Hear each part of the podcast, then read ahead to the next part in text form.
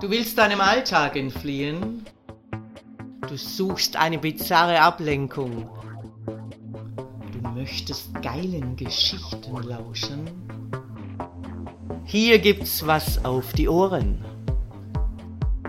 Ich, Herrin Ariadne, erzähle dir Sessions, die dich fesseln werden und die deine Fantasie zum Explodieren bringen. Ich freue mich sehr, dass heute Maîtresse Nui eine Geschichte im Femnom Podcast erzählt. Viel Vergnügen. Submission in Times of Confinement, a podcast by Maîtresse Nui. Seventh Gate, Final Ordeal.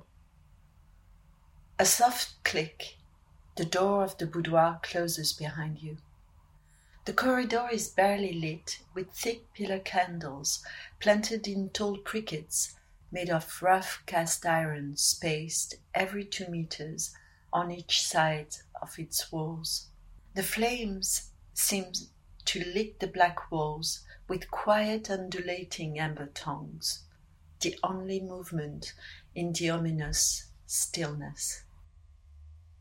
You stand at attention the steel points of the penitent's sandals dig into the soles of your feet, delineating a new internal geography of discomfort. As you assess the distance, you will have to walk to the oak door of the initiation chamber.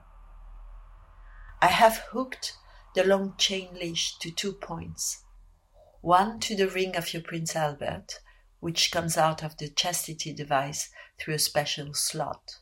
The second through a D ring sealed in the posture collar, holding your neck and chin high.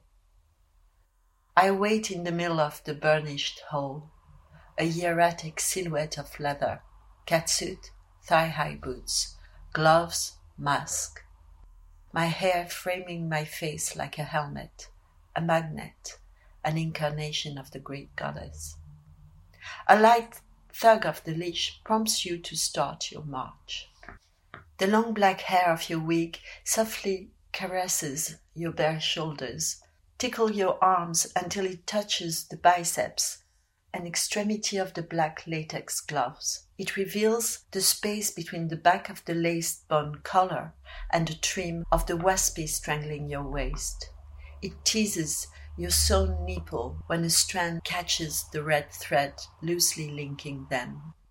If wearing six inches heels has been at time a challenge, the pronged surface of the soles proves to be a real torture, a fit prologue to the ceremony. Slowly, our procession advances to the quiet rhythms of my heels hitting the hard floor. You try to remember the lessons of deportment and hold the muscles of your abdomen and back tight and up in an attempt to be as light on your feet as possible. There is no escaping the blunt spikes which burrow under the tender skin at the root of your toes, hit the metatarsal bones, mark the plantar region, dig into your heels. You discover a treasure of uncharted sensations as you learn new declinations of suffering. The minute pins tear your stockings, and trace new ladders with each step, sending pale ribbons shooting along your legs, keeping a record of the trial. When you finally arrive at the door, they have designed an original map of our caravan, whilst your face wears the serpentine traces of eyeliner dissolved by tears. You kneel in Nadu at the door. I drape your leash, then the rope of supplicant around your neck and shoulders, and disappear in the inner sanctum. A soft padding down the hall. Candles are snuffed. Darkness. The two sentinels, hooded and entirely clad in black latex, silently mount guard at your side. They each hold a five branches silver candelabrum. Time is suspended. The door opens from the inside, and the vast crimson room materializes amongst the wisp of incense. Mistress Aquilina opens the march. You follow on your fours, and Mistress Euphrasia closes the door. Your small procession advances to the sofa where I'm seated. You recognize the thigh high boots, the dagger heels. My gloved hands rest on my knees. In the position of a cross, you lie on the carpet, your forehead three inches away from the point of my toes. My acolyte trace around you a circle of smoke with sage and sprinkle rose water on your body. The droplets, when they reach your bottom, prickle your skin. A bell tears the silence. You kneel in front of me, and my gaze once again dive deep into your oceanic eyes, dissolving thoughts, petrifying time. I pull slightly the thread linking your nipples, and you stand at attention, feeling every prong supporting your weight. From the corner of your eyes, you register the four canes displayed on the mantel of the fireplace, between the sackcloth laid on the spanking bench to your left, the two bullwhips on the rack to your right. A lovely tableau is revealed in the psyche mirror, flanked by the candelabrum. Firmly held by a series of belts, you lie on the bench, the hemcloth tightly enveloping your waist and hips, anchored. Behind you, I stand, the triple goddess, the eternal feminine, creatrix, matrix, destructrix. Drifting on the waves of the prelude to Parsifal, you begin a new descent in the darkness as I wake up your hind. The volley of leather thuds are quickly absorbed as you slowly blush. The air around us changes texture. It seems to thin with every blow.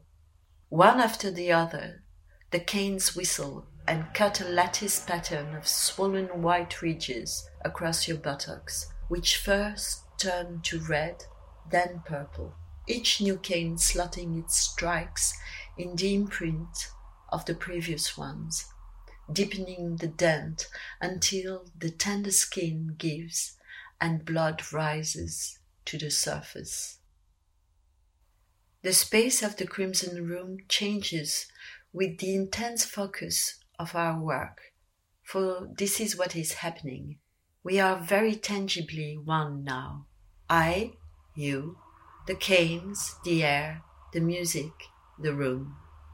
Our atoms are twined in this experience where the boundaries of perception have disappeared, and we both feel the strikes as the blow hurled and the impact of them acidic, burning, breathtaking, intolerable, and reaching an absurd ecstatic pleasure, from red to white hot and then black. Your rest spent, taken by a formidable rush of endorphins. I watch, reclining on the sofa whilst I catch my breath. From the bench you have been dragged to the flagellation post by Mistress Aquilina and Mistress Euphrasia.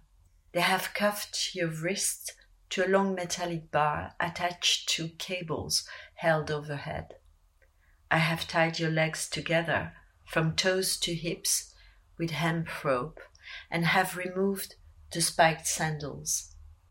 Your arms are lifted above your head by the mechanical suspension. You breathe deeply, slowly, floating yet conscious that this last trial will demand all your strength, devotion, and concentration. It will demand of me the utmost focus, precision, and feeling. I bring the braided handle to your lips to kiss as I watch your eyes turn a darker shade of steel. With tongues of fire, the lashes drum and wrap your thighs, your arse, and penetrate to the deepest of your core, as the fortress of yourself finish disintegrating, liberating the gold particle of your devotion. Prostrate at my feet, you fly on the wings of the goddess and kiss the points of my boots. The space slowly opens and the crimson room glows. The end. I hope you've enjoyed this series, Submission in Times of Confinement. It was a great pleasure to write it and to record it. Should you wish a personal podcast, just drop me an email. Dominanter Dank fürs Lauschen. Wenn dir dieser Podcast gefällt, dann freue ich mich, wenn du ihn likest, abonnierst und weiterempfiehlst. Und vor allem, besuche mich auf www.derfemdom.com, damit du nichts verpasst und von unseren Aktionen profitieren kannst. Der Femdom Podcast. Hier gibt's was auf die Ohren.